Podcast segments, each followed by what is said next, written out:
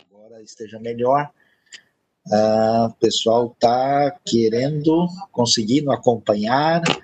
Uh, vamos então aí continuar em sintonia e nesse momento para dar início, né, propriamente ao nosso curso, nós vamos uh, agora então receber a professora Suzy que vai começar a primeira parte dessa aula e vai nos falar um pouco sobre essa questão tão importante da mentalidade hebraica antiga, mentalidade bíblica.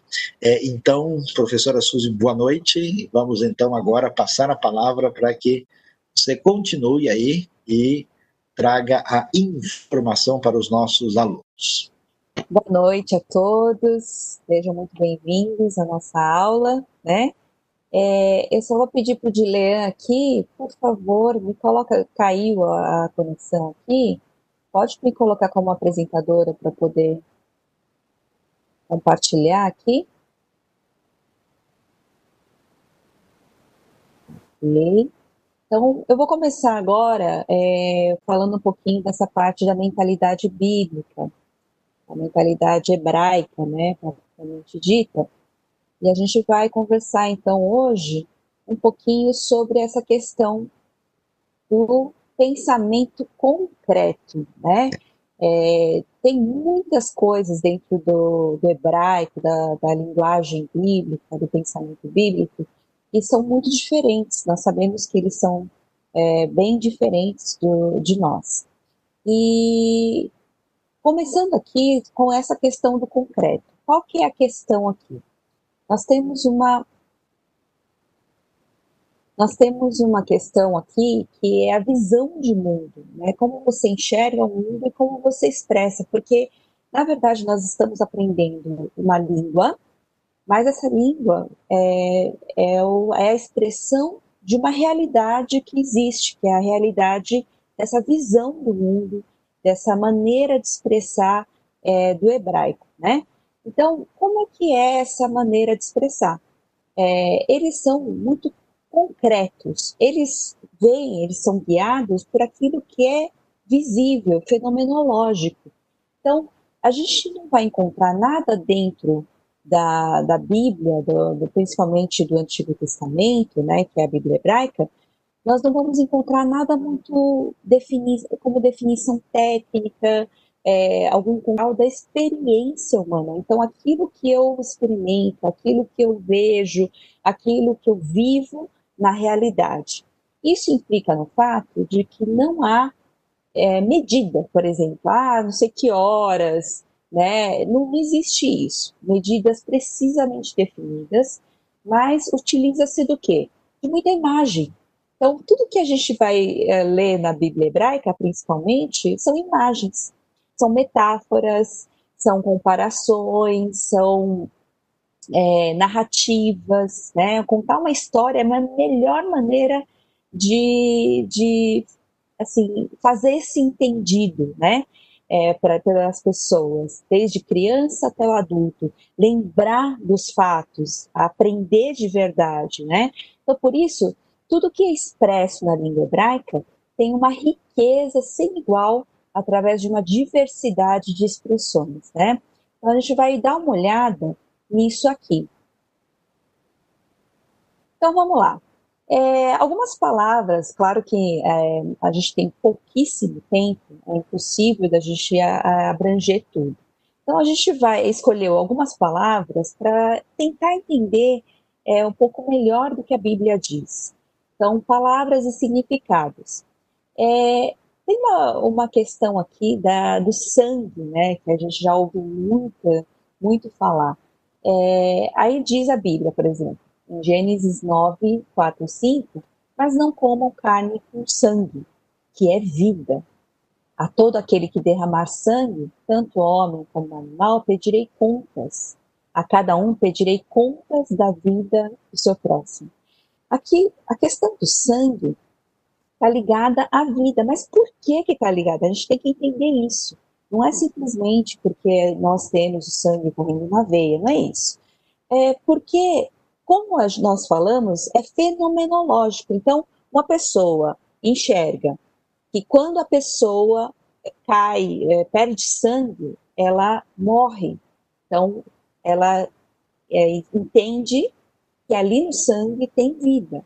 É por isso que é, tudo que é ligado à vida aqui está no sangue. Tanto é que aí nós entendemos um pouquinho melhor, não só essa questão aqui de matar, né, homicídios, mas também lá em Levítico, né, ah, quando a mulher está no período, né, é, é ela está perdendo sangue, ela está perdendo, né, é, vida, vamos dizer assim, está ligado à vida e à morte. Aquilo que é puro está ligado à vida, aquilo que é impuro está ligado à morte.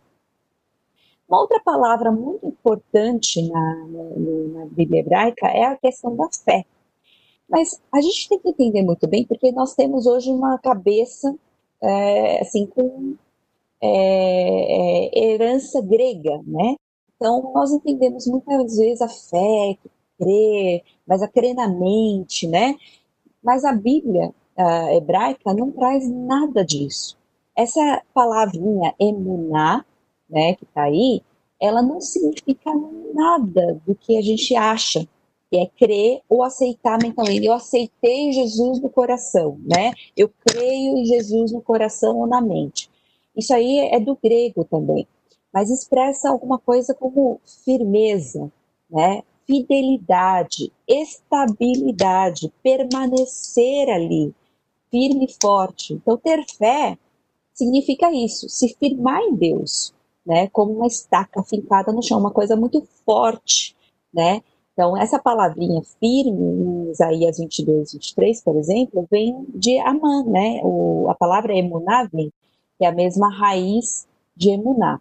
Então, crer no, no pensamento hebraico é ser fiel até o fim e apostar a vida, quer dizer, quem crê aposta, né? É, Saião costuma falar muito isso, né? É, é a mesma coisa do jogador de futebol. Quando ele crê, ele acredita naquela jogada, ele vai e chuta no gol, né? Então, a mesma coisa, você apostar a sua vida em quem? Em Deus. Quer dizer, ter fé em Deus significa isso, você conseguir apostar a vida em Deus. Uma outra palavra, aí aqui vem um pouquinho do significado das expressões, né? Por exemplo, é, tem ali, né, a gente lê, acendeu-se a ira de Deus, né? Nós lemos muito. Mas quando a gente vai para o hebraico, é, vem duas palavrinhas diferentes, mas tem a ver com acendeu a ira. O que quer dizer isso? Porque a gente tem essa ideia do acendeu, né, é, a ira. É, porque vem de duas palavrinhas que, uh, por exemplo, af, né? Essa, é, é isso que está escrito agora. Mas o que, que, é isso? Vairra, na verdade, vem de hara, hara, tá? E af é nariz, narinas. Então, o que, que af? Quer dizer que está ardendo, sabe? Vermelho as narinas. Então, por quê? É fe, de novo, é fenomenológico. Quando alguém fica bravo, quando alguém fica irado, o que, que acontece? A pessoa fica o nariz aqui fica vermelho, né? Então dá para entender que Deus fica com as narinas ardendo, né? Acesas, ok? Por isso que essa palavrinha em português, quando se fez a tradução, trouxe acendeu-se a ira, né? É, outra palavrinha, e é, pode ter vários, é, várias traduções diferentes, mas, por exemplo, a gente uh, lê ali um povo obstinado, teimoso, né, que não obedece, desobediente, né? Então, quer dizer isso? É, orgulhoso, né, sabe, arrogante. O que, que quer dizer isso? Você vai lá de novo. Então, queché, tá? Oref. São duas palavrinhas de novo. O que é queché, oref? Quer dizer, é, é, vem de caché, tá? Que a caché está dizendo que é duro, é, assim, como é que fala? Hard, né? Duro. E oref é que o pescoço, o serviço. Então, na verdade, quando a gente está falando que o povo é orgulhoso, obstinado, né, teimoso, né? É, na verdade, a gente está falando que é, ele tem dura serviço. Olha que interessante, né? Aquele que entra com pescoço duro, assim, né? Não quer baixar a cabeça de jeito nenhum. Né? Olha que é, forma de expressar. Outra coisa, olha só, é, algumas coisas que aparecem na Bíblia que às vezes não são difíceis de entender como realmente o pensamento hebraico entende, né? É, o que, que, ele quer dizer. É, por exemplo, usar pano de saco, né? A gente ouve muito. Ah, ele, ele, o povo usou pano de saco, ou né, se deitou sobre o pano saco e colocou o pano saco e, e se, é, jogou cinzas na cabeça, né? Então, isso aparece muito quando alguém morre, né? Então, uma extrema tristeza, né? Ou o arrependimento, lembra de Nínive? Né? É, ele, quando eles se arrependeram, eles fizeram isso. Quando o Davi perdeu seu filho, antes de perder, né, quando ele estava para perder, é, ele fez isso, é, demonstrando também a extrema tristeza.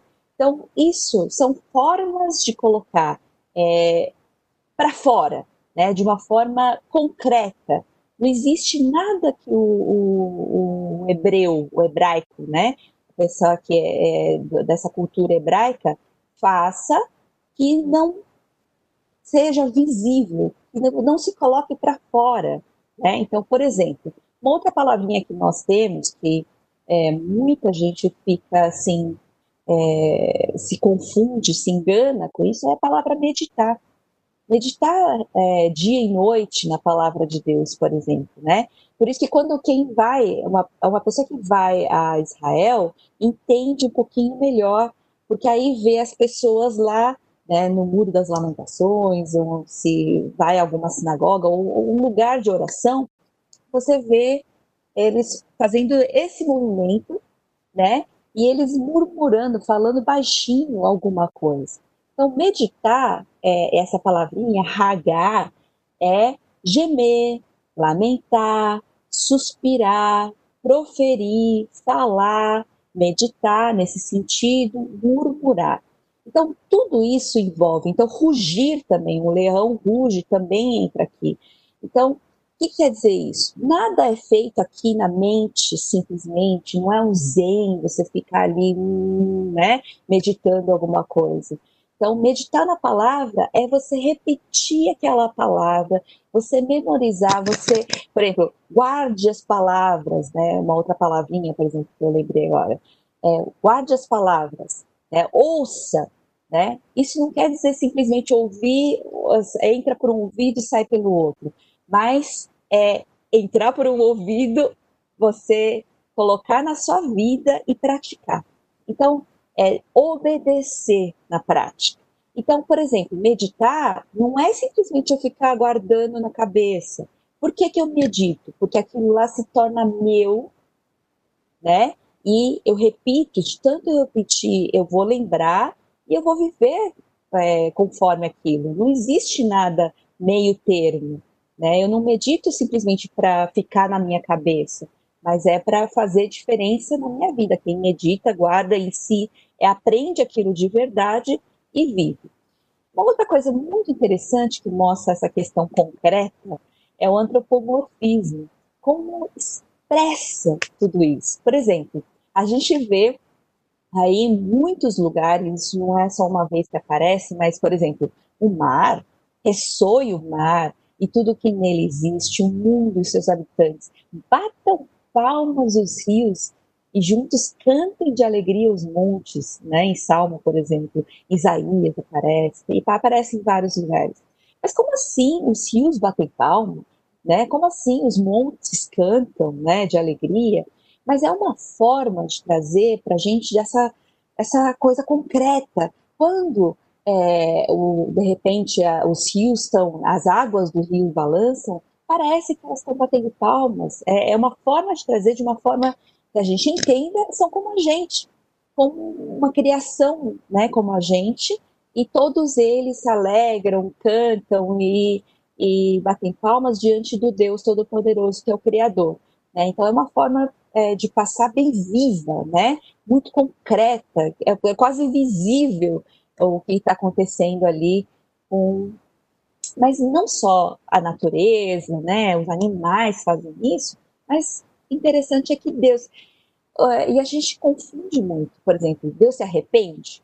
Né? Com certeza ele não se arrepende como nós nos arrependemos. Mas é uma forma de falar, é, é o antropomorfismo, é trazer é, para o Deus que é transcendente, que é grande, que é poderoso, que na verdade é distante, mostrar que esse Deus, como ele vem e fala a nossa linguagem, né? Então, olha que interessante. Eu, eu acho bonito demais como o texto traz. Assim, vejam, o braço do Senhor não está encolhido que não possa salvar, e o seu ouvido tão surdo que não possa ouvir mas as suas maldades separaram vocês do seu Deus e os seus pecados esconderam de vocês o rosto dele. Então Deus tem braço, ele tem ouvido, ele tem boca que fala, ele tem rosto e ele se esconde, ora se ele revela, ora se esconde, né? Então isso mostra que é um Deus descrito de uma forma que nós entendemos, né? Ó, Deus já fez faz missão já há muito tempo atrás, desde o começo, né? Então ele vem contextualizar para a gente isso, acontece é quase teatral, né? Então as expressões são objetivas, ó. É, o, o, hebraico considera importante. Essa essência é um pouquinho diferente do que a gente fala, mas é, uma, é, é, é o que é de verdade, não é a essência, é, como o grego pensa, né? mas é e a função das coisas são mais eles são objetivos é aquilo que está é, ali é direto né então por exemplo se você der uma mesa ó escreve como é que é a mesa que está na sua frente. Vai falar ah, ela é branca ela é baixa ela é pequena ela é grande retangular é redonda quadrada enfim. É, ela vai dar, o grego vai dar a, a, é, essa ênfase na, na, aparência. Agora o hebreu não. Quem pensa hebraico, quem tem, tem esse pensamento, ele vai falar: não, ó, essa mesa é feita de madeira e ele é bom e útil para eu estudar, para eu trabalhar nela. Então, traz essa função, a utilidade, né? Então, por isso é, que a gente lê, às vezes, a Bíblia também e a gente não entende nada, né? Por exemplo, como assim Salomão, ele elogia, elogia sua amada, né? É, de uma forma tão estranha para a gente, assim, ocidental, né? Como assim, sua cintura é um monte de trigo? Não entendi nada. O que, que significa isso? Então, isso nem soaria muito bem hoje, né? Mas essa questão do trigo, só quem vê. Parece que a cor do trigo, né, que era malhado e peneirado, era considerada na região, e nessa época, a cor perfeita para uma mulher ou para a pele humana. Então, imagina, você está falando que a sua amada está falando assim, que aquela cor é, é a cor mais perfeita, é, é um monte de trigo, né? Que a gente não entende, mas a Bíblia quer dizer isso. Então, outras questões são, por exemplo, as expressões que são vivas. Né? Como eu falei, não existe horário. Olha, ele falou meio-dia, é, era nove horas da manhã. Não. Qual, como é que ele se expressa? Era 18 horas, né? É, escreve assim: depois que o sol se pôs e veio a escuridão. Outro, na hora mais quente do dia, eles sabem qual é a hora mais quente do dia. Quando soprava a brisa do dia. Geralmente essa brisa vem no final da tarde, né? É, antes que rompa o dia. Olha, é poético demais. Né? Antes que rompa o dia e fujam as sombras, né? Uh, outra coisa que é muito interessante, que é completamente diferente do nosso, é a questão de tá atrás ou na frente, né? É, é, vamos dizer, a posição do tempo, né? É espaço e tempo. É, o passado, por exemplo, ele, ela, depois nós vamos ver rapidamente, né? Porque não dá para é, aprofundar, mas a questão da ação completa do verbo hebraico, né? Então, o passado está à frente, o pensamento hebraico, como assim à frente? Para a gente, frente não é futuro? É aquilo que está na nossa frente, que é para onde a gente está indo? Não. O futuro, para eles, é ação incompleta, quer dizer, ainda não aconteceu, é incompleto, está atrás. Por quê? Olha, olha que interessante, a palavra amarrar, que é amanhã, ou no futuro, vem, da, vem dessa raiz ahar, que significa coisas que ficaram atrás, para trás, tá? Mas por que isso? É, por quê? Porque o passado, ele está à frente, porque eu já consigo ver tudo. Ele já está descoberto, já aconteceu, então está diante dos meus olhos, né? E o futuro está atrás porque eu não vejo nada. Não faz sentido isso? Ele está escondido, ele é desconhecido, por isso que está atrás de mim. Eu não tenho olhos atrás, né? Então, até faz mais sentido se a gente for pensar nesse, nessa questão. E aí eu trouxe aqui, por exemplo, uma beleza né, de como é, a questão do Salmo é trabalhado. Salmo 63, 5, por exemplo, ele fala, ó Deus, tu és o meu Deus, eu te busco intensamente. A minha alma tem sede de ti, todo o meu ser anseia por ti, numa terra seca, exausta e sem água, né? Davi estava ali no deserto da Judéia e falando, como eu acho que ele olhava aquilo lá, falava assim, ó, oh, minha vida está igualzinho e é assim, eu tô tão angustiado, tão desesperado, que eu tenho tanta sede de ti. Aí, ali na frente, ele vai falar outra coisa. Ele fala, sabe, na, na verdade, eu tenho tanta sede, mas a minha alma ficará ou fica insatisfeita. Assim, satisfeita como? Mais do que matar a sede, como quando tem um rico banquete, assim, tem um banquete enorme na minha frente. É dessa forma, porque Deus me satisfaz dessa forma. Com lábios jubilosos a minha boca te louvará. Né? E se a gente for ver ali na, na no hebraico, está falando relev, né? E deshem. São duas palavrinhas interessantes que a corrigida fiel, por exemplo, traduziu assim: minha alma se fartará como de tucano de gordura, que a gente não ia entender nada, né? E a minha boca te louvará com alegres lábios. Por que tutano e gordura? Porque são as melhores partes do animal. São as partes que são oferecidas a Deus, são as partes mais preciosas, né? Então, essa parte é que torna farto, na verdade, esse banquete, então quer dizer o que quer dizer. Então, dá para entender essa mentalidade concreta, muito viva que aparece na Bíblia? Então, é, eu queria só assim concluir essa parte, a minha parte, dizendo isso. Não diga a palavra de Deus, né? O que ela deve dizer. Em vez disso, vá ao texto com humildade para ouvir o que ele tem a nos ensinar, né? E vou passando aqui para o Saião é, falar para vocês, né? Compartilhar com vocês a, a, a outra parte. Bom, uh, muito boa noite a todos aí que estão na sequência com a gente. Vamos prosseguir aí, muito bom uh, ouvir sobre as questões, porque você sabe que, como nós mencionamos, o hebraico é uma língua semítica que tem uma outra visão de mundo, uma outra maneira de organizar a realidade. E para a gente entender como é que isso funciona, não adianta você estudar só as letras, as palavras, a gramática é interessante ver o mundo que acompanha essa realidade, por isso é tão valioso a gente entender uh, tudo que está envolvido né, nesse contexto especial uh, que tem a ver com a língua e a cultura, a perspectiva né, hebraica aí da realidade, vendo a coisa com bastante tranquilidade. Então, nós vamos pedir a sua atenção.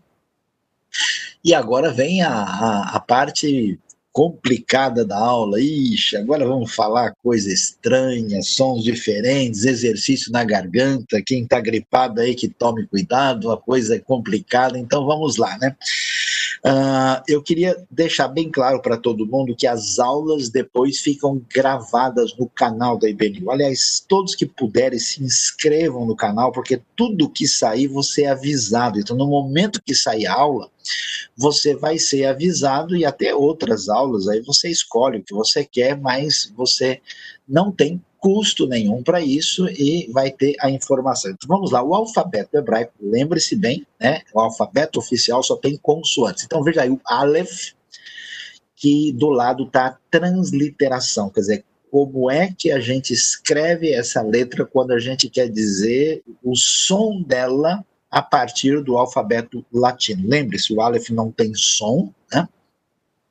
Então ele esse apóstrofo, né? Só esse sinalzinho que parece um fechamento de aspas. Então vamos lá, você fale aí junto comigo. Aleph, depois Beit, né? Olha bem o Beit que geralmente tem som de B. Nós vamos depois ver os detalhes disso.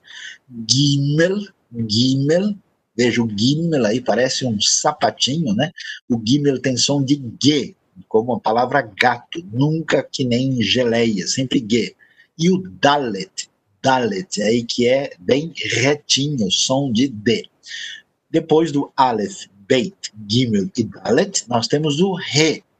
Re, né, como na palavra inglesa house, horse, né, o H, aí, com o mesmo som da palavra carro, né, com dois R's, com o som mais comum dela. O Vav, o Vav, né, geralmente com som de V e se translitera como W. Depois o Zain, Zain tem som de Z, Z. E aí, como nós vimos, e agora repetindo mais uma vez, o Het. Agora veja bem, esse aí é meio perigoso, né? O Het é na garganta, né? As línguas semíticas usam muito letras que são ah, ah, articuladas na garganta. São sons chamados guturais. O árabe tem mais gutural ainda. Né? O hebraico você viu o re, e agora o het. Het, arranhando a garganta mesmo. Então você viu Aleph, Beit, Gimel, Dalet, Re, Vav, Zain e. Depois você tem aí o tet, que se translitera com T com pontinho embaixo. Depois o Yod, né, Yod, às vezes chamado Yud, é, que se translitera com som de Y, e o Kaf. Kaf, que, de modo geral, tem som de K. Depois o Lamed. Lamed, som de L. Né? L, mas o L realmente consonantal. Né? Aula passada você ouviu que às vezes a pessoa fala papel, por exemplo, que termina com L, mas o som é vocálico. Aí é Lamed de lá, lá, le, li, direitinho. Depois mem, mem, tá vendo? Com M falado mesmo no começo e no fim. Mem, não é mem, né? Mem. Né? Depois parece um igluzinho onde mora o esquimó ali, o mem, né? Depois nun, nun, do mesmo jeito, M, né? É, M e N sempre consonantais, nunca com som meramente nasal. Depois o samek. Samek parece uma gotinha, tá vendo? Samek com som de S, S, né? S sibilante do português, não é S de outro tipo, né? Depois você tem o Ein, Ein, né? Ein, Ein, Ein, Ein, Ein. Se você não lembrar essa letra, ela vale como uh, um som que é uma parada na garganta, é um som glotal. Na, na, verdade, não tem som, é como se fosse um H, igual o Aleph, né? Só que na hora de transliterar, a gente põe a letra como você pode ver aí uma abertura de aspas. Aí, continuando, você tem o P.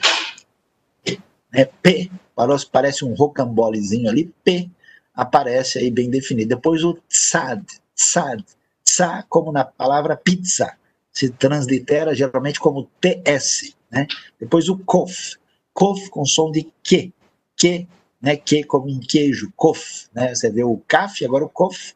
E o resh, o resh tem som de re, re, né? Re como a gente tem a palavra caro, né? re, re. Então você já viu que tem o re, tem o ret e agora tem o re. Né? São tipos de sons distintos que aparecem aí. E aí nós temos as últimas letras, shin e sin, tá vendo? Sin, o S com um uh, acento em cima, né? O shin né? e o sim, na verdade, é a mesma letra com um ponto de lado diferente. Do lado direito é shin, que é muito mais comum e frequente, e sim do lado esquerdo, né? E finalmente nós temos aí o tav, tav, né? A última letra do alfabeto hebraico. Olha que coisa interessante. A palavra hebraica verdade é a palavra emet, né? Emet é a palavra que começa com a primeira letra do alfabeto, a letra do meio em seguida e a última letra no final. Emet é verdade, princípio, meio e fim, uma coisa interessante. Algumas curiosidades, né? a gente vai ver muita coisa aí de como aparece na língua hebraica com a sua cultura. E aí agora você presta atenção. Você viu essas letras tão bonitinhas, organizadas e arrumadas? Como é que eu vou fazer uma obra de arte dessa? Então veja aí que nós temos a maneira como a gente deve desenhar as letras quando você vai fazer. Hoje, no hebraico moderno, as pessoas têm um outro alfabeto, como o nosso hebraico aqui é bíblico, a gente não vai entrar nisso, chamado alfabeto cursivo, mas está vendo? Você não precisa fazer a letra tão estilizada. Dá uma olhada aí, aí em cima, né, como você pode ver. Lembre-se que você tem que acostumar a escrever a letra da direita para a esquerda. Então, né, olha lá o Aleph lá em cima, como é que a coisa funciona, você tem que, né, escrever nessa ordem, conforme, né, aí aparece, né, descendo e depois fazendo esse movimento. Olha, olha o Rei aqui embaixo, né, olha lá que você faz aqui primeiro e depois aqui, olha o Tet, né, então você vai né, ter acesso, todo mundo que está inscrito, algumas pessoas estão participando e vendo uh, pelo YouTube. Né? Então, no YouTube, você não vai ter né, a oportunidade é, de ter acesso ao material. Você precisa se inscrever no telefone da conexão, você tem acesso à apostila, tem acesso ao material do PowerPoint para ter o curso completo aí. Né? Então aí você pode ver agora, veja bem comigo de novo, Aleph, Beit, Gimel, Dalet. Preste atenção nas flechinhas para ajudar você a desenhar a letra. Re, Vav, Zain, Het, Tet, Yod, Kaf, né? Aí depois a gente vai ver, ali tem um Kaf final, vamos explicar isso mais para frente. Lamed, Mem, né? Tem um Mem final também, Nun, tem uma forma final do Nun. Samek, Ein, P, uma forma pina, fina, ah, final do P, Tzad, uma forma final do Tzad, Kof, Resh, o Shin e o Sin e o Tav. Então, aí você pode ter uma ideia bem assim, clara, e o que, que a gente vai ver? Depois eu vou pedir ajuda aí da participação da professora Suzy para dizer exatamente quais são as páginas da apostila para você treinar ali copiando as letras e vocês também têm um teste que vai ser feito, aí vocês devem responder esse teste para depois receber durante a semana aí um gabarito para ver se você conseguiu acertar bem, porque você precisa decorar né, todas as letras do alfabeto para ser devidamente alfabetizado. Pois é. Uma vez que a gente já conseguiu dar uma olhada nas consoantes, chegou a hora de lidar com as vogais do hebraico. Então vamos lá. Bom, como é que é a história? Mas o alfabeto hebraico não, tem só consoantes. Que história é essa de vogais agora? Como é que de repente ela surgiu? Então, o alfabeto propriamente dito são as consoantes. As vogais na língua hebraica, que é uma língua semítica, elas têm um papel um pouco diferente, né? Por exemplo, nas línguas da Europa, né, uma língua como a língua eslava igual o russo, ou uma língua germânica como o alemão, ou latina como o português, uh, as vogais elas fazem parte da raiz da palavra. Então, se eu falo, por exemplo, cantar, né, e eu falo contar, mudou a vogal, mudou completamente né, uh, o significado da palavra. No hebraico não funciona assim. O significado está relacionado com as letras consonantais. As vogais têm um papel diferente, não é a mesma coisa. Né? As palavras em hebraico geralmente têm substantivos que são formados de três letras consonantais. As vogais, portanto, existem e elas foram é, elas são faladas e elas foram desenvolvidas, os famosos estudiosos da tradição uh, judaica, chamados maçoretas, desenvolveram um sistema de pontinhos que são colocados, às vezes, em cima, do lado ou embaixo das consoantes e funcionam como vogais. Né? E para a gente aprender, né, o hebraico possui dez vogais. Fala, ixi, puxa, o português tem só cinco, eu estou perdido agora, né? A gente tem A, E, I, O, U. Pois é, é, mas não é bem assim. O português tem A, E, I, O, U, mas do ponto de vista fonético, sonoro, o português tem E, tem E, tem EM, tem vogal aberta, fechada, tem vogal nasal. Né? Então, na verdade, na verdade, o português tem, uh, no total aí, nós temos, na verdade, 12 vogais distintas, né? incluindo as abertas, fechadas e as vogais nasais. Né? É, você vê como isso é interessante. Por exemplo, o espanhol tem só cinco, o italiano tem sete, né? E hebraico tem dez, e são cinco vogais longas e cinco vogais breves, né?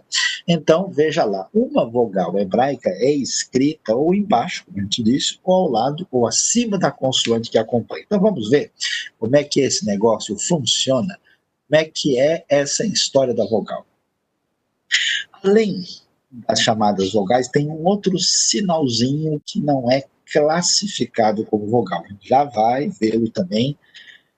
E esse sinal é chamado de shva.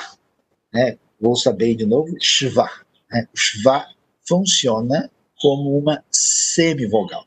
E como semivogal, às vezes, em algumas palavras, ele pode se combinar com algumas vogais, formando o que a gente chama de semivogais compostas. Nós já vamos ver exemplos né, para poder entender como é que isso funciona. Então, vamos lá, caminhando vagarosamente aqui para a gente poder, né? Essa semana vai ser muito importante para você fazer um esforço de copiar, decorar as consoantes, que são 22, né? Você vai até lá no Salmo 119, você vê o nome de cada uma delas lá, né?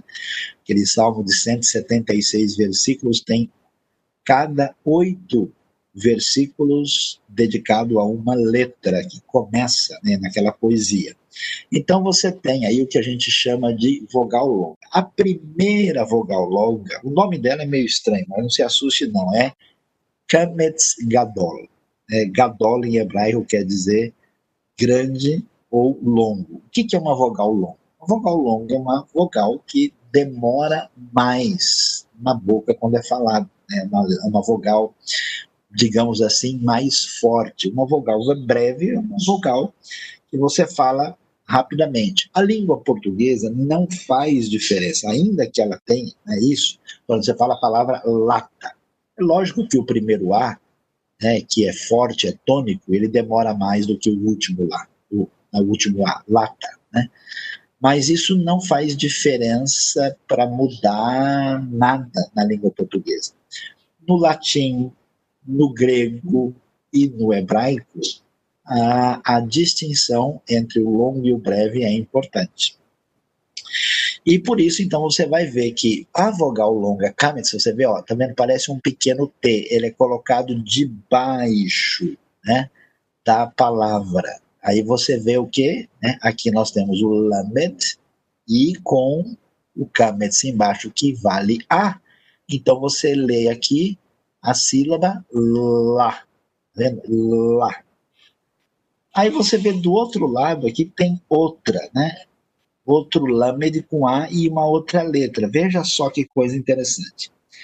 A união desse pequeno T aqui com essa letra Re não é uma consoante com uma vogal, é um som que equivale apenas a uma vogal longa. Então, esse Re aí no final ele é o que a gente chama de uma consoante falsa. Né? Ele é apenas uma marca para dizer que aí tem uma vogal longa. Né? Quando a gente viu na aula passada, a Suzy até mencionou que o pessoal pode ler uh, sem ver as vogais porque ele sabe qual é o som que está lá.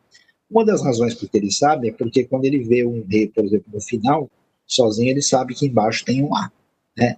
Aí a gente vê, então, tá vendo? Tem duas maneiras de escrever a vogal longa. Lá, sem a letra R no fim, e lá com a letra R no fim. Geralmente esse R aparece sempre no final da palavra, uma marca disso.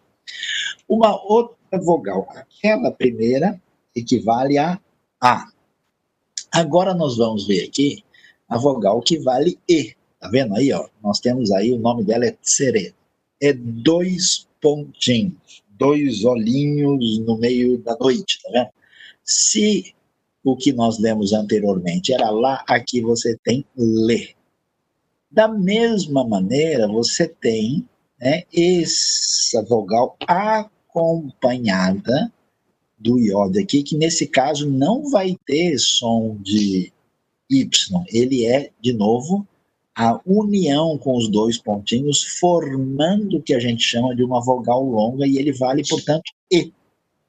Mais uma vez, como acontece com E, a gente tem uma consoante que acompanha a vogal longa para marcá-la, sem ter função de consoante. Então você tem o Kametz Gadol A e o Tsere com som de E. Mas nós temos também uma outra vogal agora, chamada Hirek Gadol. Hirek Gadol, tá vendo? Você viu, era um pequeno T, depois dois pontinhos, agora um pontinho só esse pontinho só, junto com o iot, forma a vogal I longa. Então aí você pode né, é, ver que está escrito li. Você pode dizer eu li o li, né, porque está aí devidamente apresentado o lamed junto com o hirek gadol, que equivale a i, ou então nós temos li. Ah, e aí, nós vamos ver mais adiante uma outra vogal. E olha que coisa interessante. Você viu só que como, como é diferente mesmo, né? Além de escrever da direita para a esquerda, além de desenhar letras muito diferentes do que nós conhecemos, as vogais, você viu, apareceram até agora embaixo e agora ela vai aparecer em cima e do lado, tá vendo? Essa letra é a letra Re. Re. Um pontinho lá em cima equivale ao rolem. E aí nós temos a letra O, O longa. Então está escrito Ro. Depois, ali do lado, você tem mesmo pontinho, mas em cima de um Vav. De novo, esse Vav está acompanhando, mas ele não tem função de consoante. Ele não vale como um V. Ele não é um W com som de V. Ele apenas está acompanhando o pontinho, então ali nós temos uma vogal longa que tem o mesmo som de O. Então você tem, né, ro, ro. Não é Papai Noel, mas o som é ro, ro, né? Então viu o Kametz Gadol, o Tsere, o Hirek Gadol e o Rolem. E agora nós temos finalmente a última vogal longa, que chama-se Turek. O Shurek, tá vendo? É quase igual ao Roland. Ele aparece com um Vav com um pontinho no meio da letra. Portanto, você viu a letra aí é o Re. Com o U longo do lado, eu tenho escrito Ru. Tá vendo? Ru. O Vav com o pontinho, os dois juntos se combinam para formar o que é chamado de um U longo. Né? Então, nós vimos A, E, I, O e U longos, que é o Kametz Gadol, Sere, Hirek Gadol, e Shurek. E aí vamos agora dar uma olhada nas chamadas vogais breves. As vogais breves também são sim. E elas uh, são, portanto, vogais em que, em tese, a gente falaria a sílaba mais rapidamente. Na verdade, mesmo no hebraico moderno, isso não tem tanta influência e importância como teve na época bíblica. Como a gente viu na aula passada, nós temos uma história do progresso e do desenvolvimento da língua hebraica. Né? Ah, e, portanto, a maneira detalhada como se pronunciava isso na época bíblica, depois na época mishnaica, no período medieval, até chegar hoje, aí nós temos algumas ah, mudanças e alterações. Mas olha lá, ah, essa, esse primeiro aqui, né, do lado ah, esquerdo de quem está olhando a tela, você tem um patar. Patar, que é esse tracinho, é um A breve. Então eu vejo aqui A sílaba lá, lá. Do lado eu tenho um segol. Segol são três pontinhos, né? Então eu tenho aqui lendo na direção hebraica le, depois lá, le, lá. Ou seja, o patar e o segol, que são as duas primeiras vogais breves que eu tenho no hebraico. Então aqui nós temos, né, o A e o E breve. Depois, nós temos agora duas outras letras que aparecem, né? E aqui, começando, aqui estou usando aqui uma ordem ainda ocidental para a gente poder se, se acostumando com a coisa. Aqui você tem um gimel com um pontinho embaixo. Esse pontinho, ele é chamado de hirekaton. Você vai ver que katon quer dizer pequeno e breve, gadol quer dizer grande e longo. O hirekaton, aqui, por exemplo, eu tenho né, o gimel com um i, então eu tenho a sílaba gi, gi. Do lado eu tenho outra letra, tá vendo? Vê se você consegue lembrar que letra é essa. Você pode até colocar a apostila do lado para olhar né, e consultar. Você tem aqui o mem, né, equivale à letra M. E ele tem o que embaixo? Opa, peraí. Isso aqui também parece um pequeno T. Sim, esse é um Kametz Katon. Qual que é a coisa aqui? É que esse som não é A, é O. Os dois se escrevem da mesma maneira. É, a gente tem uh, esse P embaixo da letra, às vezes tendo um, um, funcionando como um A longo e às vezes como um O breve. Como é que a gente vai saber? Bom, vai ter questão do contexto da letra, na palavra.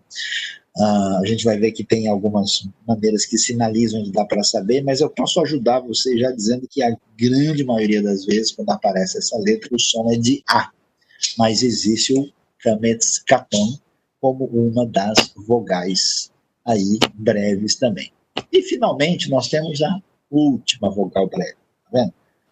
O kibbutz. Olha só que coisa. Por isso que vai ter que olhar várias vezes, repetir, copiar, porque ela tem três pontinhos também.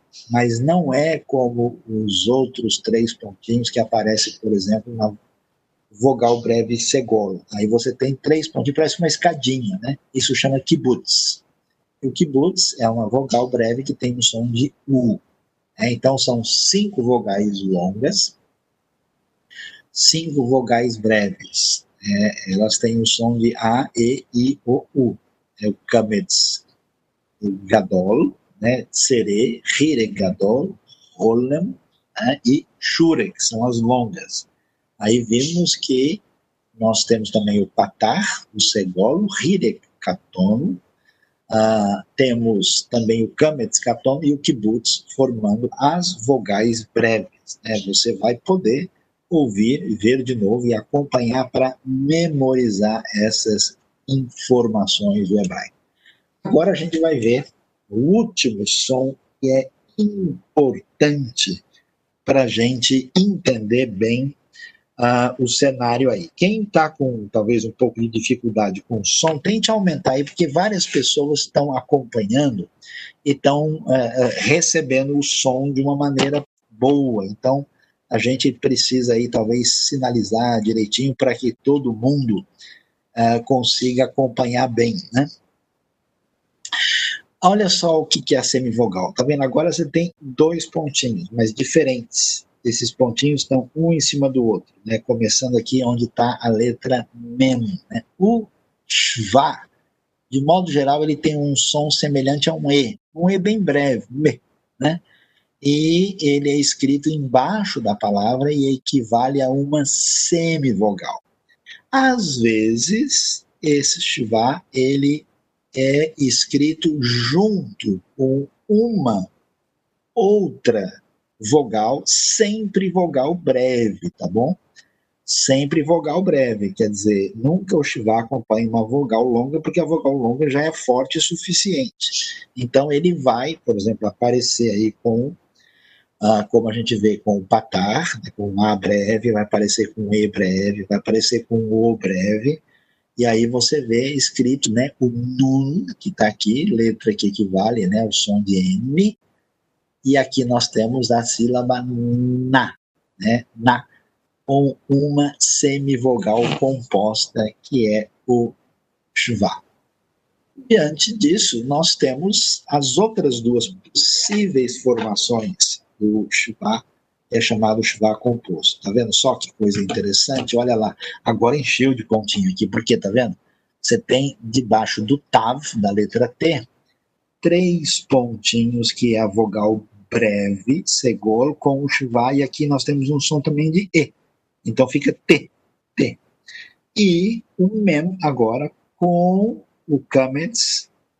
Esse aqui é um A longo ou um O breve? Só pode ser breve o Shuvá não anda acompanhado de letra longa.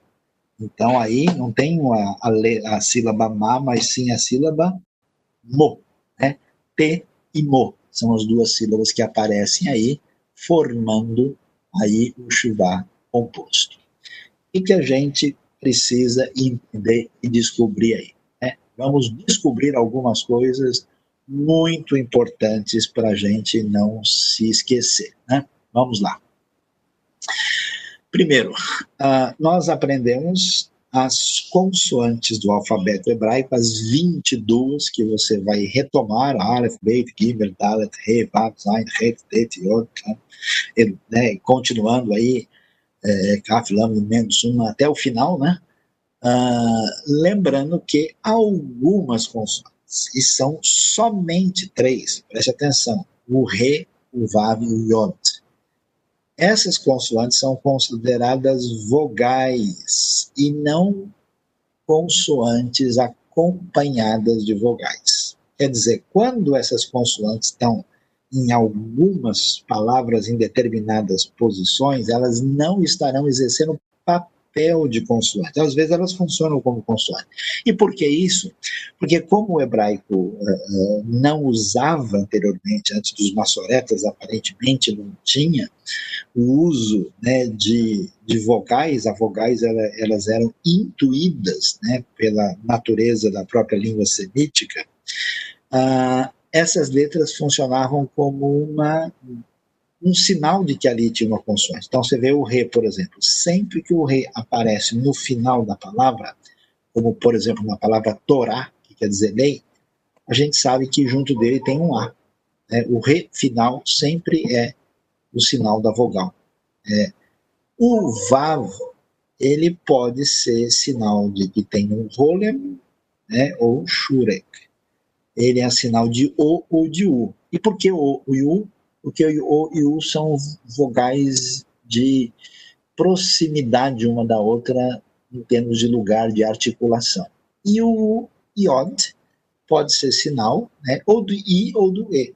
Tá vendo? Você tem então uma consoante que pode ser sinal do a, do ou ou do ei, né?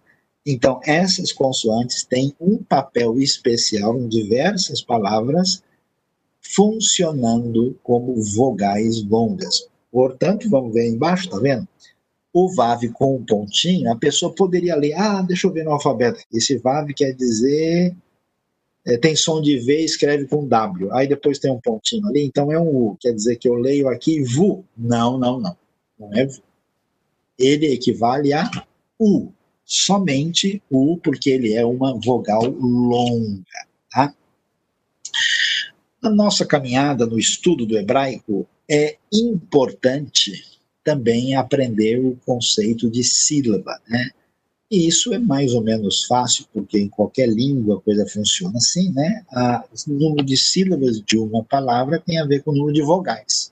Né? Então, quando você tem uma palavra hebraica, né, qualquer que seja, o verbo kibalti, recebi, são três sílabas, né? Mas quando aparece uma semivogal, a semivogal é muito breve, né, de modo que ela não marca uma sílaba. A palavra Elohim, por exemplo, a primeira né, vogal que aparece, na verdade, é semivogal. Então a sílaba é Elohim. Né, são duas sílabas, só para a gente entender como é que isso funciona.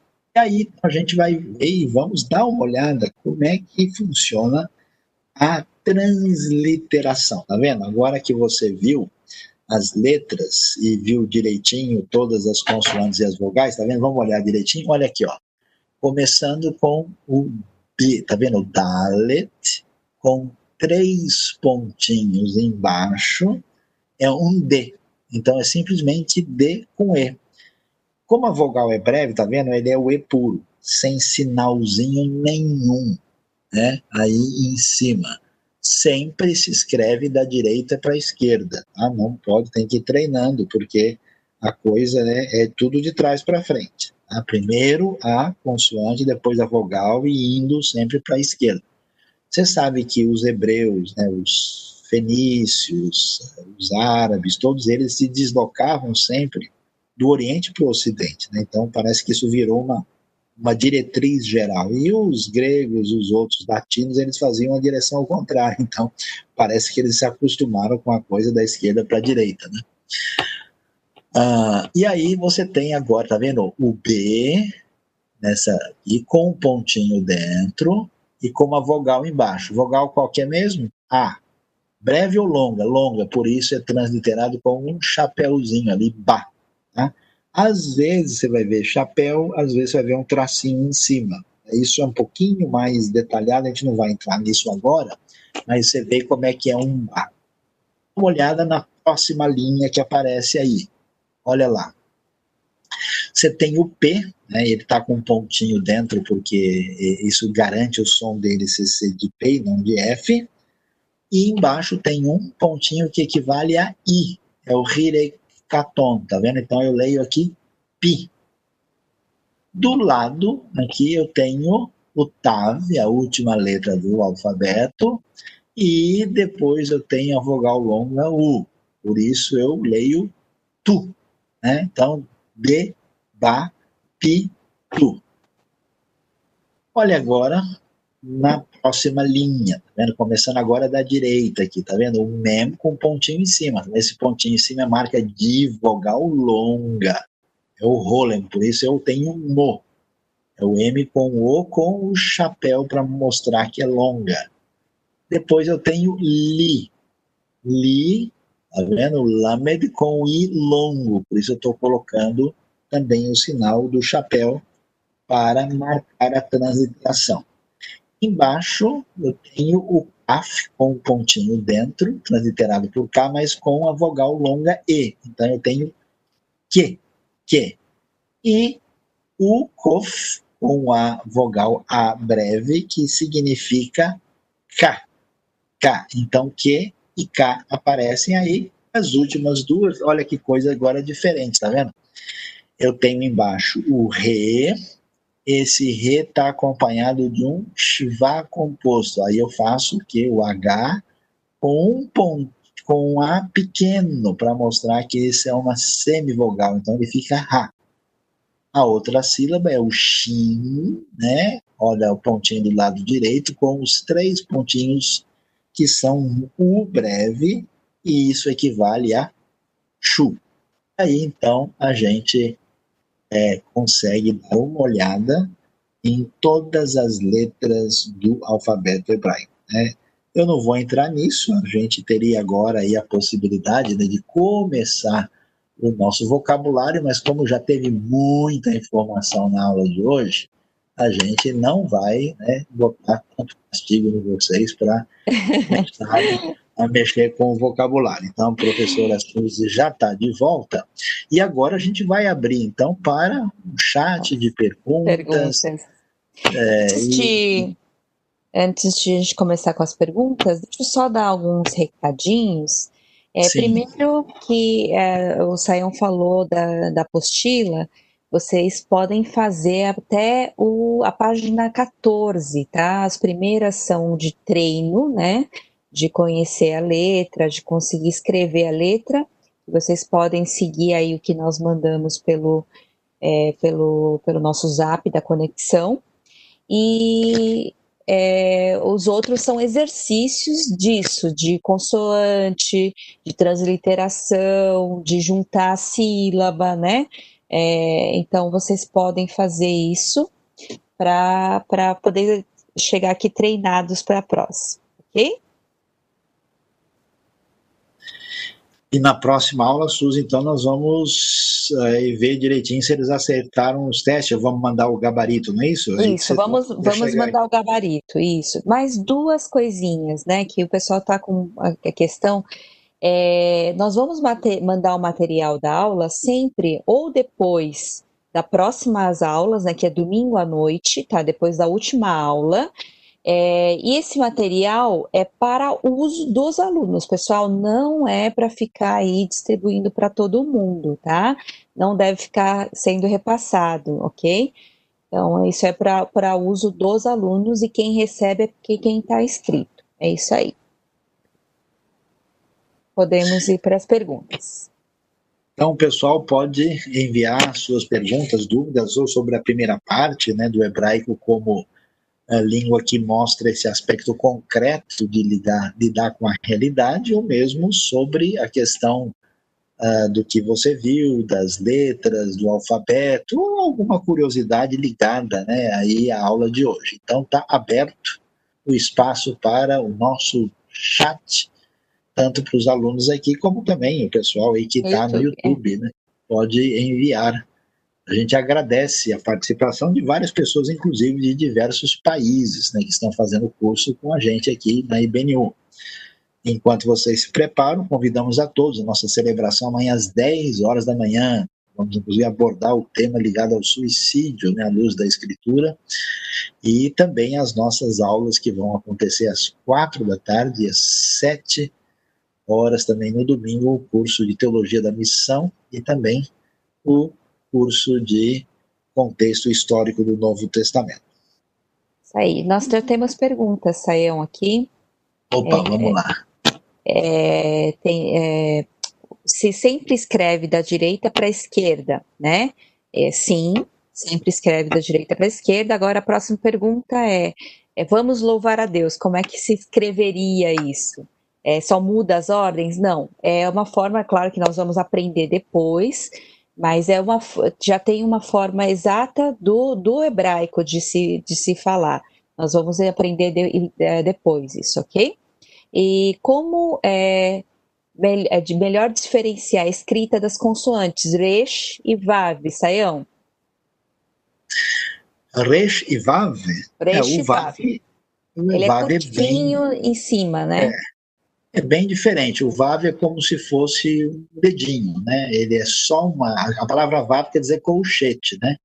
E o reche é isso aqui, né? Ele faz a viradinha, é bem diferente, né? Então aí não há nenhuma dúvida. Agora, Suzy, tem mais uma pergunta que chega aqui pelo YouTube dizendo qual é a diferença de pronúncia do Samick e do Sim.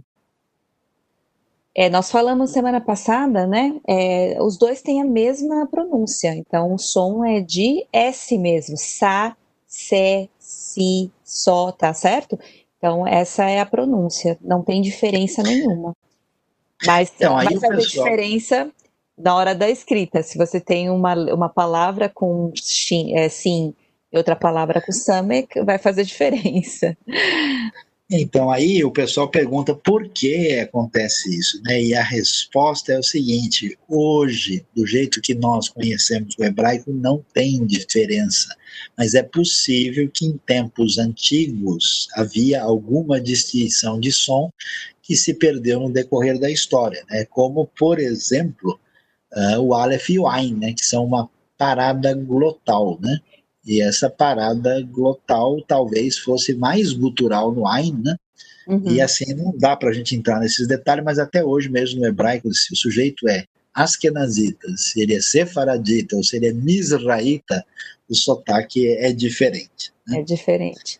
Bom, sendo é, assim, quanto tempo a gente consegue ler o alfabeto? Vai depender muito de cada um, né? É, vai depender de cada pessoa. Tem gente que é, demora um pouquinho mais, tem gente que tem uma facilidade. Isso realmente nós não temos como definir né, o tempo de cada um. O vocabulário hebraico bíblico é igual ao hebraico atual, Sayão? Olha, não, o, o, o, vocabulário bíblico é a base do hebraico atual. Né? A gente tem aproximadamente umas oito mil palavras, raízes do hebraico bíblico, e aí o tempo vai passando e esse vocabulário vai aumentando. Então não tem como, por exemplo, né, ter futebol na Bíblia, né? Mas no hebraico moderno tem. A palavra é kaduregel, né, que quer dizer pé na bola. Mais ou menos a mesma coisa que aconteceu no mundo ocidental. então, assim, é diferente. A base é a mesma, mas o jeito, a estrutura da língua mudou bastante. É como você lê, né, sei lá, a carta de Pero Vaz de Caminha, né, a, a literatura trova, dos trovadores portugueses e lê o português de hoje, vai ver que tem bastante diferença. Agora tem é, uma questão aqui: o hebraico é como se fosse um código espiritual passado por Deus para o povo escolhido? Não, o hebraico não é um código espiritual passado por povo escolhido. Sabe por quê? Porque o hebraico é muito parecido com a língua dos cananeus, né? É a mesma língua, praticamente muito próxima dos babilônicos, né? Então, o que, que é? é? Existe às vezes um perigo do pessoal mistificar demais o hebraico, né? E o hebraico faz parte de um ambiente. Lembra que Abraão, que vem com a sua família lá da Mesopotâmia, eles eram adoradores de deuses, né?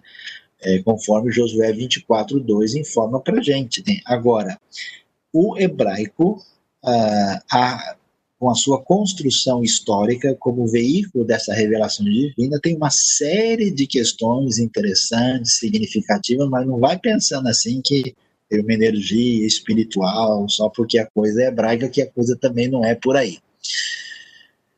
Bom, a pronúncia das vogais longas e breves são iguais? Atualmente, sim no passado possivelmente não, né? Porque isso perdeu assim, né? Na verdade, geralmente quando você tem uma vogal longa, ela acaba tendo mais tempo na sílaba, mas isso não é um elemento de distinção. Inclusive você tem, por exemplo, às vezes uma palavra que pode variar a vogal e não ter nenhuma diferença fundamental. Suzy, alguém perguntou, por que que a palavra bereshit, né, tem um pontinho com o B? E esse B com esse pontinho, que som que tem? Como é que é? Então, Bereshit para Elohim é, é, o início né, de Gênesis. Bereshit, quando a gente tem esse som de B e não de V, né, nós temos que colocar o pontinho. Quando nós temos algum som, por exemplo, é, Bevakachá, né, vá. Então, é, não, Bevakachá não, é Lembra, saiu de algum aí, não estou lembrando. Com som de, de V.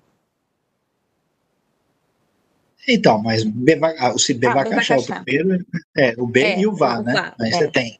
É. é, tem uma palavra que tem o som de. O, B, o Beit tem o som de V. É, que é Kelev. Kelev, é né? No, no, final. Então, é, quando nós não colocamos o pontinho, ele fica com som de V, tá ok? É, a ah. técnica descrita aqui nos foi passada pela tabela é usual apenas uma técnica de alfabetização? Não, nós é o que nós usamos, tá? Mas assim, é claro que não é o que eles usam hoje lá. Tem a, a, a letra de mão, né? Que é a letra cursiva que eles usam hoje, que é um pouquinho diferente do que a gente está passando. Essas são as letras que aparecem na Bíblia, que é quadrática, tá? Então, é usada assim, mas não no dia a dia lá de Israel, por exemplo, né? Pergunta muito interessante aqui: se existem trechos no original em que a falta de vogal pode gerar dúvida de tradução? Existem sim. E às vezes, é, de fato, isso leva né, alguns a dizer: olha, aqui se essa vogal, porque as vogais são colocadas pelos maçoretas, e às vezes tem um lugar que fala: se a vogal aqui for diferente, pode ser, por exemplo, isso acontece no primeiro versículo, né? A Suzy mencionou Bereshit. Existem manuscritos que sugerem que deveria estar Bareshit. E se tiver Bareshit, quer dizer que você tem um artigo definido explícito debaixo da preposição. Já está ficando complicado, né? É, mas às vezes sim, mas não é nada assim apavorante, assustador. Geralmente a gente consegue resolver a questão que. Mas aí isso é, aí, o Berechit tem uma aula assim para a vida toda. É, pois é. é bom, é, Alguém... quando, como o antropomorfismo na língua hebraica pode ser caracterizado como uma forma humana de Deus, por quê? Então, o que, que acontece? Uh, a Bíblia está principalmente preocupada com a comunicação daquilo que Deus tem a nos apresentar. Como uh, comunicação, uh, Deus quer expressar a sua verdade de uma maneira que qualquer pessoa entenda. Né? Por isso é tão importante expressar a coisa de uma maneira não abstrata, não desconectada e não elitizada da verdade. Né? De tal forma que o antropomorfismo é vital para o entendimento. Né? Isso, a Suzy mencionou muito essa questão é, de Deus em missão. Né? Deus está comunicando a sua palavra dentro da dimensão. Quando Deus começa a falar, ele já entrou no tempo. Né? Quer dizer, o Deus é infinito. Então, essa comunicação não pode errar o ponto aqui, porque alguns falam como Deus mostra antropomorficamente algumas coisas, quer dizer que ele é apenas como um de nós, ele abandonou a sua realidade superior e ele virou praticamente um amigão, né?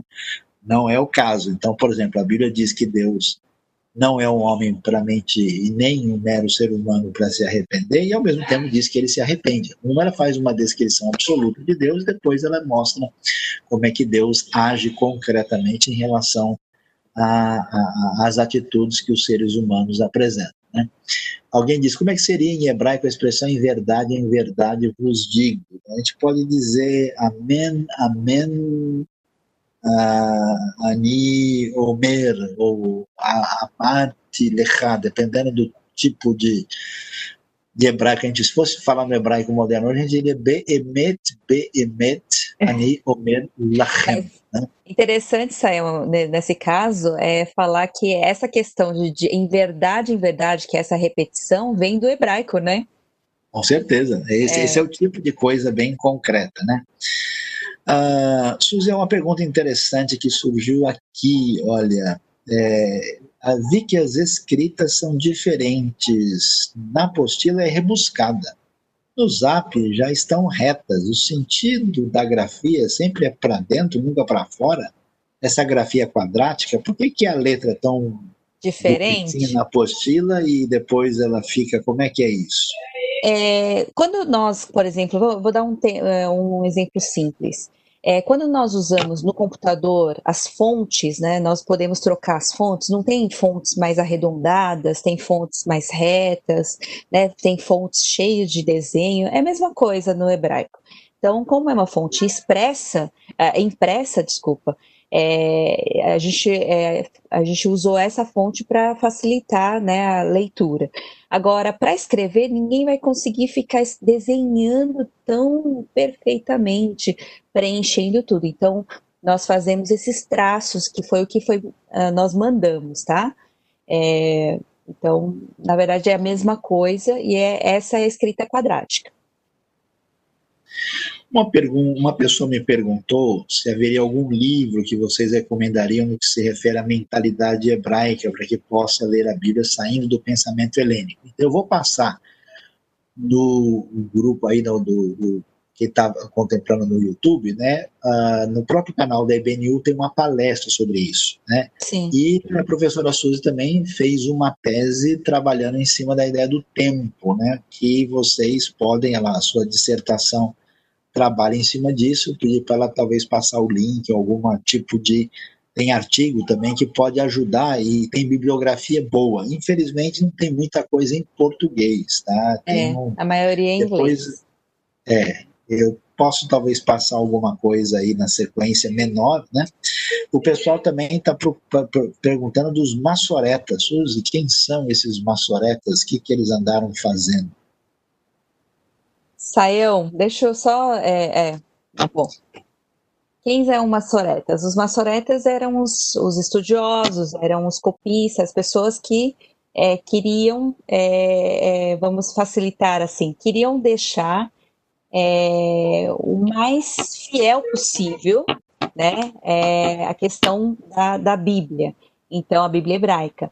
Então eles foram lá e estudaram formas e colocaram os pontinhos, tanto da, do, da cantilação, né, de como era é, lido é, isso, o hebraico, tanto como as vogais, né, que nós acabamos de ver agora. E aí eles nos deixaram esse legado, facilitando é, assim, é, entender como é que se falava, como é que se lia aquilo, né? Então, bem mais simplificadamente. Ah, uma pergunta foi perfeita também, se o hebraico dominante hoje é mais sefaradita ou askenazita. É meio dividido, mas eu diria que os askenazitas talvez tenham um pouquinho mais de predominância aí no, na, na fala, né?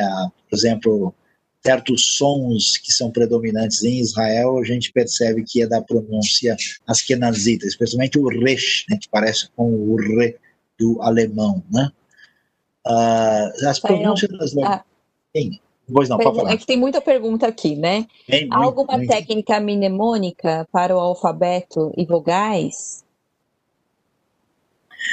Ah, então, a, a, gente, na verdade, é, na verdade é difícil assim, não tem nenhuma técnica específica. Você vai ter que realmente utilizar, copiar e decorar. É a mesma coisa da português, né? Por que que você escreve né, zebra com Z e exército com X, né? Por que que caçar é com C cedilha e tem caçar com dois S também, né? E aí é, é, a gente tem a questão aí de realmente do uso, né, você vai acabar percebendo, né, tem algumas coisas que favorecem, mas realmente vai ter que, que trabalhar em cima disso. Aliás, o pessoal até perguntou se as vogais são todas fechadas ou tem também aberta, existe e depende do uso, né? Então ninguém fala to, tora, né? É tora. Né? Tora. Né? Mas, mas você tem, né? Por exemplo, shelek, né? Que é neve, né? Aí você tem a vogal que é pronunciada mais abertamente no hebraico falado hoje, né? Conforme. Saião, Jesus falava hebraico ou só aramaico? Falava os dois, né? Porque o hebraico nunca deixou de ser falado. Né? O hebraico, o aramaico é a língua mais comum e ela é próxima, é, semelhante assim, ao hebraico em muitos aspectos, mas e também é, uma, é a língua da sinagoga, a língua litúrgica e o hebraico também é falado, até porque o pessoal faz o quê? Estuda a escritura o tempo todo, a escritura está preponderantemente em, em, hebraico, então o hebraico era falado, ainda que não fosse o que a gente chama de língua franca, né? o comum do dia a dia era uh, um determinado tipo de uh, uh, aramaico. Olha, Suzy, aqui... Opa! Teve aqui, muita aqui, corrupção. Aqui, dos escrivas ao longo, corrupção dos escrivas ao longo ah, da, da, história? Proporcionalmente, é. muito pouco. Nenhum outro documento da história tem tão pouco assim afastamento do original. E a comprovação disso foram os manuscritos do Mar Morto. Né? Exatamente. Agora, esse aqui é para você.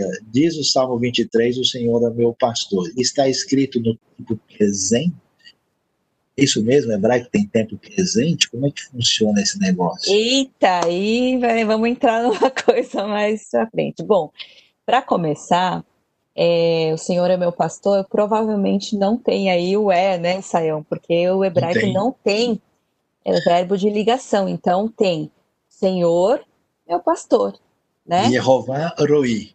Roi. É bem simples, bem econômico, né? Então, é, bem diferente. Não dá para entender, é, é, não dá para a gente pensar agora, aprendendo o hebraico, não dá para a gente pensar no português. Vocês têm que dar uma apagada aí no português para a gente poder pensar hebraico aqui, tá? Bem Quer diferente. dizer que o, o tempo, então, a questão do presente, do passado e do futuro não funciona do jeito que a gente pensa, né? Totalmente diferente. A gente falou rapidinho ali, né, no começo, que é a questão do completo e do incompleto. Então, é, realmente muda completamente. Vocês aguardem nas aulas futuras, a gente vai falar sobre essa questão de que o verbo é mais importante o tipo da ação do que o tempo. Olha para vocês assustarem, mesmo a forma verbal pode ser traduzida às vezes no presente, no passado e no futuro. Né? E de fato lá não tem o Senhor é meu pastor, o é não está presente. E a gente diz, né, Yehová roi lo echsar, né? Literalmente seria de nada eu terei falta, né? que é o que está ah, ah, presente lá no uh, Salmo 23. Por isso que até tem gente perguntando aqui sobre o julgar, não julgueis, né? Tudo isso. É, a questão toda a gente vai ter que ver no hebraico, que não, não, não tem nada a ver no português, né? É, Saião, os maçoretas tentaram reconstruir as pronúncias transmitidas pela tradição, mas essa Sim, tradição aconteceu de é, forma prática? Na verdade, é, assim, lembre-se que a, a, estrutura de vida da comunidade judaica era sempre né, aquilo que essas palavras que hoje dou a você serão passadas, né? É, para os filhos, você deve ensinar. Então, assim, essa questão da família, de passar coisa, é muito forte, né? E lembre-se aí que num século você tem apenas quatro gerações, então muita coisa realmente é preservada. Né? Os judeus, o hebraico é a única língua na história da humanidade em que o povo perdeu a sua terra, foi disperso e depois de dois mil anos volta falando a mesma língua. Se o profeta Jeremias ressuscitasse, quisesse comer né, lá em Jerusalém um pão com carne, ele ia conseguir se entender de tal maneira que a língua foi preservada. Né? Agora, se tem mudança de pronúncia, sim, tem talvez variação das consoantes, das vogais, é muito certo que a gente sabe que isso se perde. Então, quando os maçoretas começam a fazer isso, é que eles começam a perceber que está surgindo perda de alguma coisa. Então, de modo geral, eles preservaram essas pronúncias por meio do sistema. A gente sabe, por exemplo, que uma das palavras que é das mais significativas, que não se tem certeza absoluta da pronúncia, é exatamente o nome de Deus, né? YHWH, que a gente aprendeu a falar Yehová, porque as vogais vieram da palavra Adonai, né? Mas a vogal original se imagina que talvez fosse algo como Yahweh, né? mas não se tem certeza absoluta sobre essa questão. Então, pergunta quando é que eu uso o CUF ou o CAF, nem a mesma coisa, quando é que eu uso dois S ou uso C cedilha, vai depender da raiz da palavra. Né? O T e o TAV são transliterados para a nossa língua, mas veja bem, um, o, o T com um pinho embaixo, né? para mostrar que é um teto, então é a mesma coisa que a gente tem uma palavra que né, se usa uh, dois S e uma usa um S só, né? Porque aqui a gente tem né, sons diferentes, né? E, e, sons iguais feitos por letras diferentes. É a mesma coisa do T, T e do TAV. Tem que descobrir é, as letras da raiz.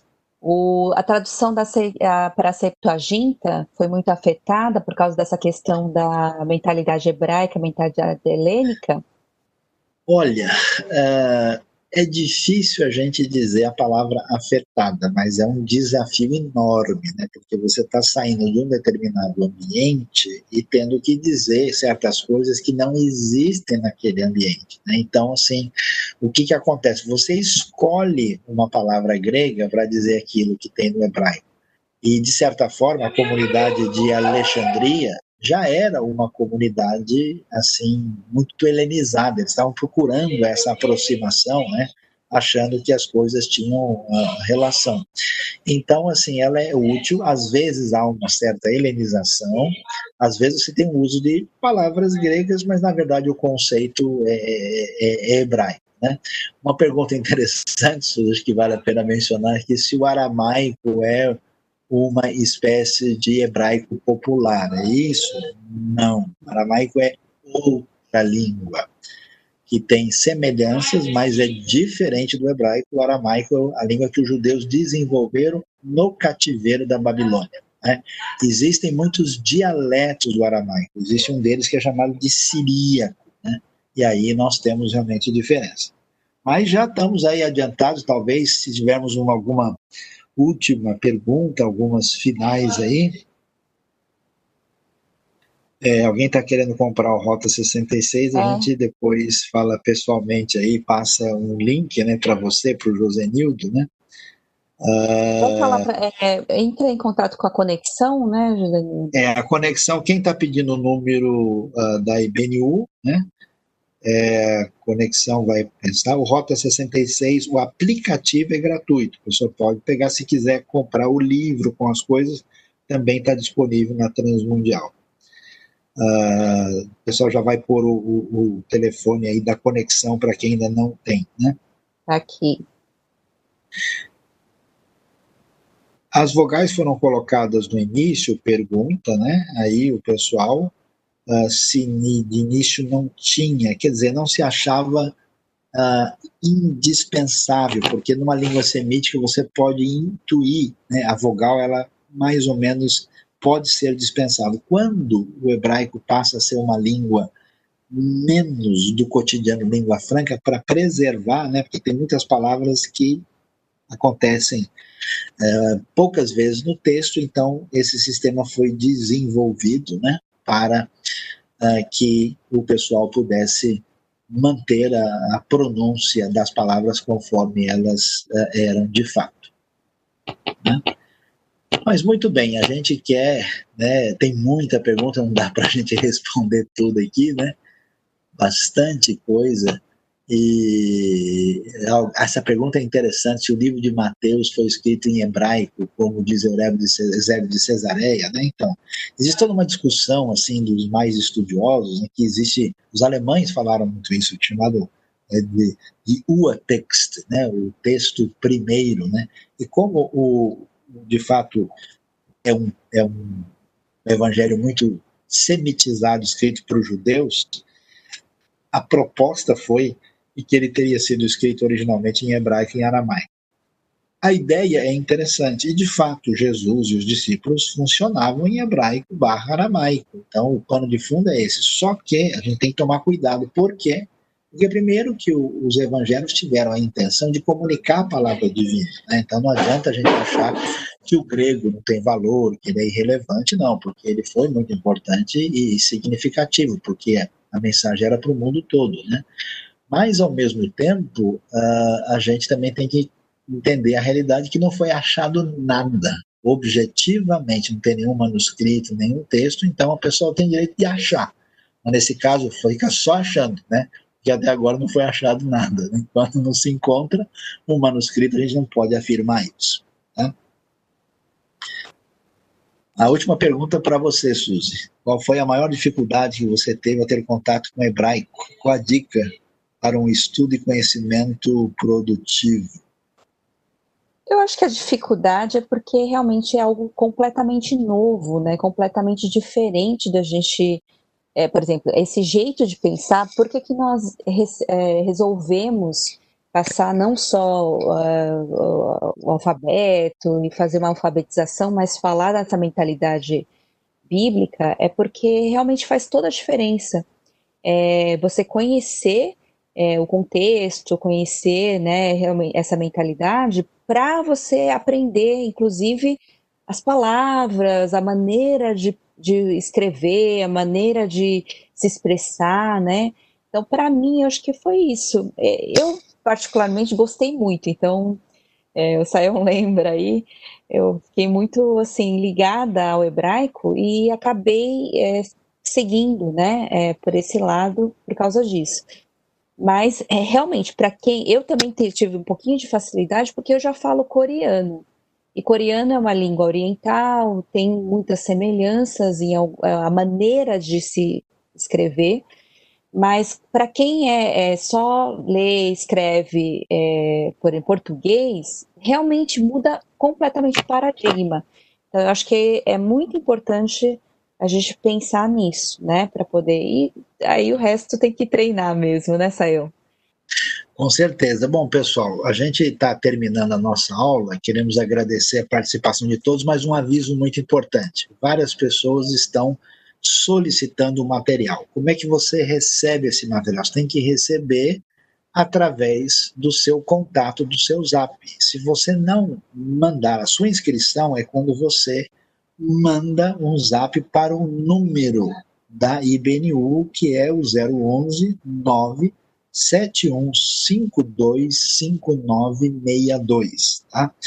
Então, você mandando, dizendo, meu nome é tal, eu quero me inscrever, aí você vai receber o PowerPoint da semana passada, vai receber o PowerPoint dessa semana, receber a apostila e vai poder fazer o curso direitinho que vai acontecer no mês de setembro e no mês de outubro. Né? Então, você pode, né, se você pegar a apostila já hoje e começar a estudar durante a semana, em uma semana você consegue fixar muita coisa e a gente vai ter os desafios aí para a frente e também a gente solicita que você se inscreva no canal do YouTube da IBNU, porque aí, quando sair a aula, essa aula e outras aulas, você já é avisado e você está sempre em contato e pode aproveitar aquilo que você percebe que pode ser útil e bênção para a sua vida.